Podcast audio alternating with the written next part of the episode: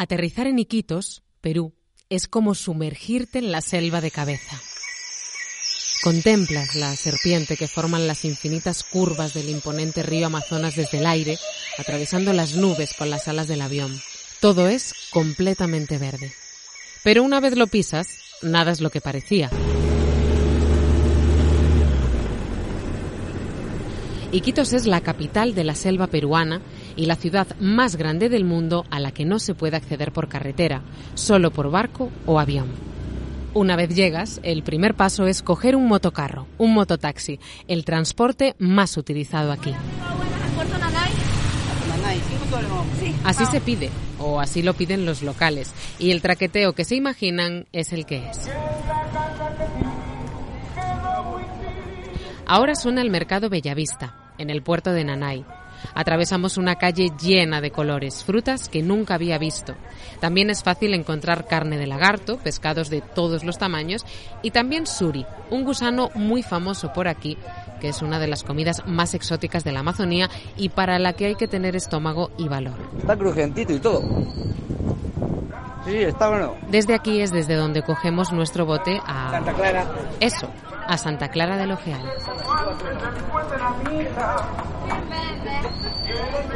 Subimos y esperamos a que se llene para empezar nuestro viaje a través del Amazonas en un bote colectivo de madera con el que por fin podemos sentir el viento en nuestra cara, aliviando un poco el calor.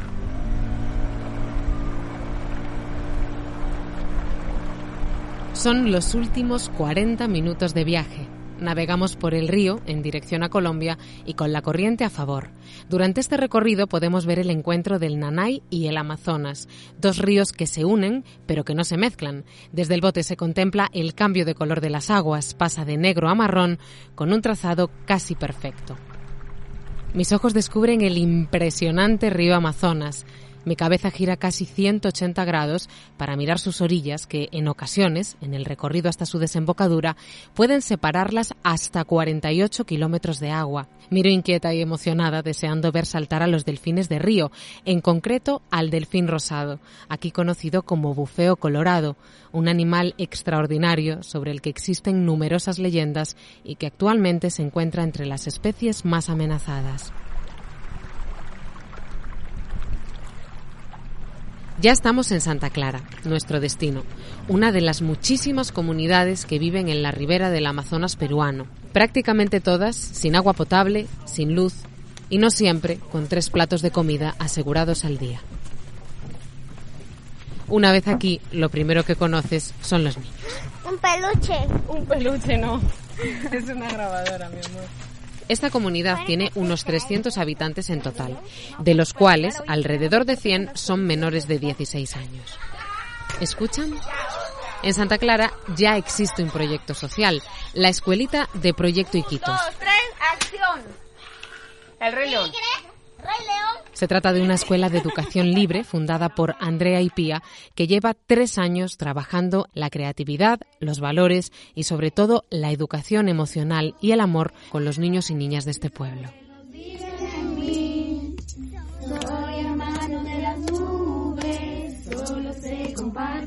Aquí la mayoría de vecinos y vecinas se dedican a la agricultura y a la pesca, como Claudia, de 32 años, que sale a pescar casi cada día. Preparo mi remo, mi trampa, mi machete, mi flecha. Ya estando en el bote, prendemos el motor y cruzamos el río. Buscamos lugar para poner las mallas y ahí esperamos, ya pues que los peces empiezan a caer. Cae boquichico, cae acarauzú, también zúngaro, también cae corvina, el pescado que se hace ceviche y yo me siento feliz cada revisada que se encuentra pues si agarramos harto pues lo negociamos, lo vendo, no todo, porque tiene que quedar también para el pan de, de, todos los días. También hay algunos negocios en Santa Clara. Podemos ver dos bares y algunas bodegas que tienen las mujeres en sus casas, como la del MIT. ¿Qué hay de almuerzo, vecinita? De todo, vecinita, arroz con pollo, hay chaujuita con, con pollo frito, platanito frito, hay juanecito, todo con su aceitito, su toronjita, bien ¿Cuánto hechito. cuestan, vecina? A seis soles el plato, vecinita, bien cómodo, con todo su refresquito. La traducción de seis soles peruanos son como un euro cincuenta. Dando un paseo es fácil encontrarte a muchos vecinos, como a la señora María. Esa vecina guapa. ¿Cómo está? ¿Cuánto tiempo?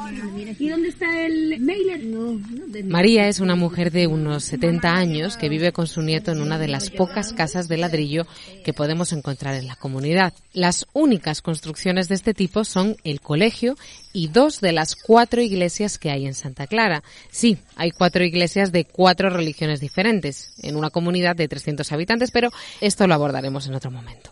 Seguimos caminando por la tarima de cemento que atraviesa el pueblo, subidas y bajadas, casas a ambos lados, algunas con vistas al río y otras al interior de la selva. Veo árboles frutales a cada paso y voy deseando preguntar cuándo es la temporada de mangos. Pero es que también hay mamey, plátanos, cocos, caimitos, que es una fruta tan pegajosa como deliciosa, guavas, zapote, y hay árboles de cacao, que más adelante aprendí a fermentar con los niños y a fabricar crema de cacao natural mezclándolo con el macambo, que es un fruto de la familia del cacao que utilizamos sustituyendo a la avellana para darle más sabor. La verdad, la mejor merienda del mundo. El calor y la humedad son fuertes, pero cubriendo la cabeza y bebiendo agua todo es más llevadero, aunque por aquí nos han ofrecido otro tipo de refrigerio, el masato, una de las bebidas más típicas de la selva. Yulisa nos explica cómo lo prepara su tía Matilde. El ingrediente principal es la yuca, un tubérculo muy duro cultivado en la zona. Y si queréis un consejo, tenéis que probarlo, aun sabiendo cómo se prepara. Cuando el agua está hirviendo, se le suelta todas las yucas que están peladas ya y después le, ponemos un batán. El batán es un utensilio de cocina, es una especie de canoa de madera en la que machacan la yuca durante horas. Ahí le, empezamos a machacar la yuca, le, su agua, le funda en un envase y con esa agua mismo ella le empieza este, echarle azúcar y cuando ya está bien dulce esa agua. Y ahora viene el secreto. Ella recién empieza a masticar, a, ya escupir más seguro en la olla y, cada que va una mascada ella va batiendo en la olla y cuando ya está bien machacadito la yuca le dejes un rato ahí para que se enfríe le pones un envase donde que ya vas a guardar y ese solito se va fermentándose fermentándose caminando por el pueblo reconozco esa arquitectura selvática que tanto he visto en los documentales casas de madera algunas un poco elevadas del suelo y techos de calamina. Algo parecido a la chapa lo que provoca una sensación térmica dentro de las casas mucho más alta a la que hay fuera. Por eso hay tanta vida en la comunidad, convivencia en un entorno natural tan especial como la selva. Aunque no solo es por eso. Empieza a caer la tarde y la mayoría del pueblo se reúne alrededor del campo de fútbol y de voleibol, los dos deportes estrella en Santa Clara del Ojeal. Aunque el gran evento deportivo se produce con la Liga de Fútbol en la que se enfrentan más de 10 comunidades de la ribera del río reconoces un partido de liga por la tensión, que es, digamos, palpable.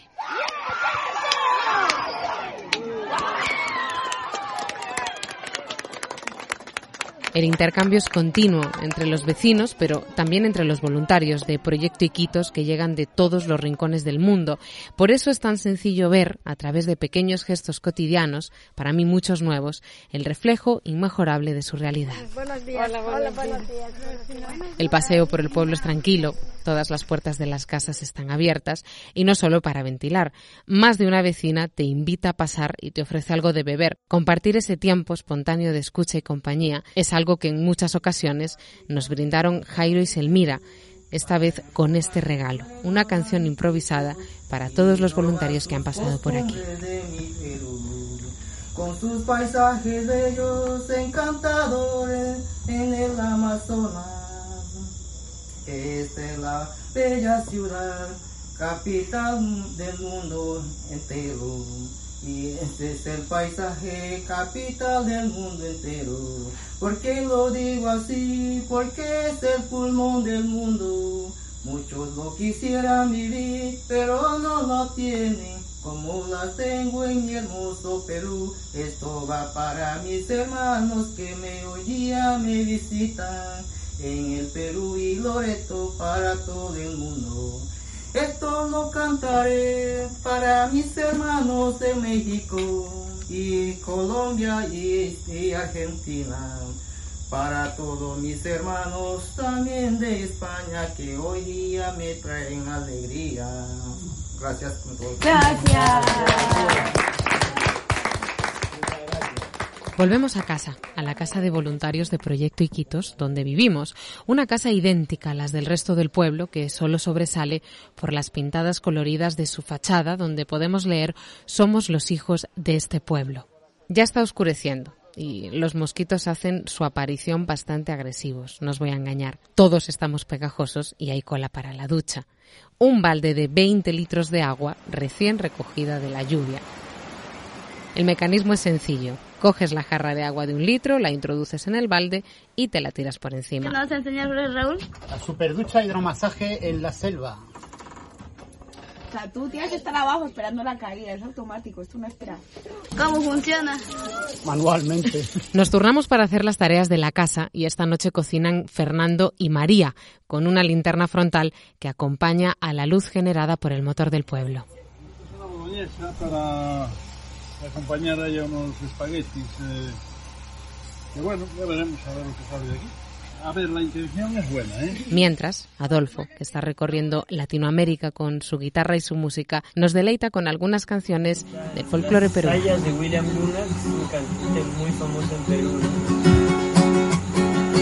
Ay, ya no quiero verme contigo. No sabes cuánto sufro, cariño. No sé si soy feliz lejos de ti. Soy feliz estando contigo. Por eso vienes, vienes y te vas. Los que vienen y van también son los voluntarios. Este último día, Sí, ¿cómo te sientes? triste porque me voy. Contento porque ya eran los míos. A otros míos. Ahora ya formamos parte de los tuyos. Sí, muy parte de los míos.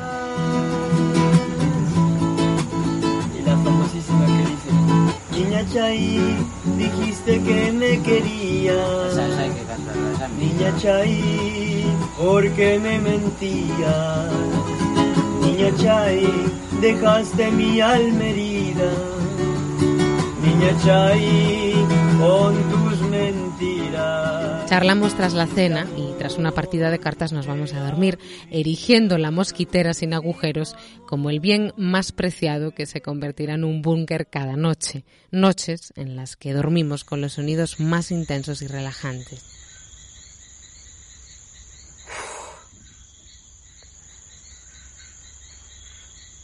¿Qué es ese ruido?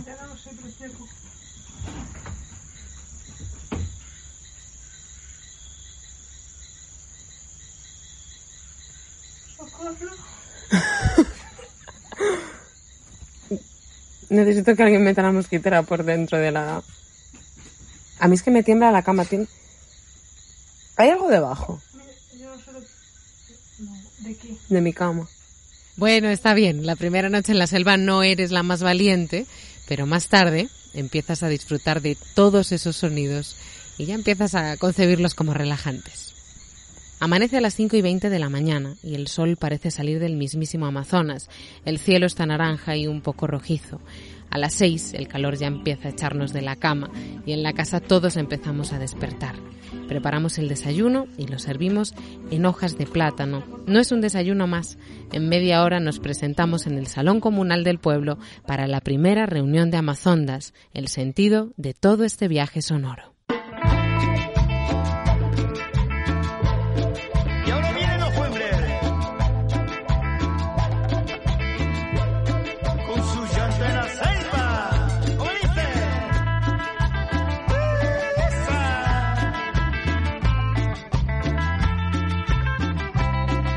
En el próximo episodio te contaremos cómo presentamos Amazondas al pueblo, cómo fueron los talleres y el primer contacto con el oficio del periodismo. Mi nombre es Fátima Donado y este es el podcast de Amazondas, un proyecto social de radio comunitaria en la selva de Perú, que es posible gracias al apoyo de más de 150 personas que colaboraron en nuestra campaña de micromecenazgo lanzada en 2019. De nuevo, gracias a cada uno y a cada una de vosotras.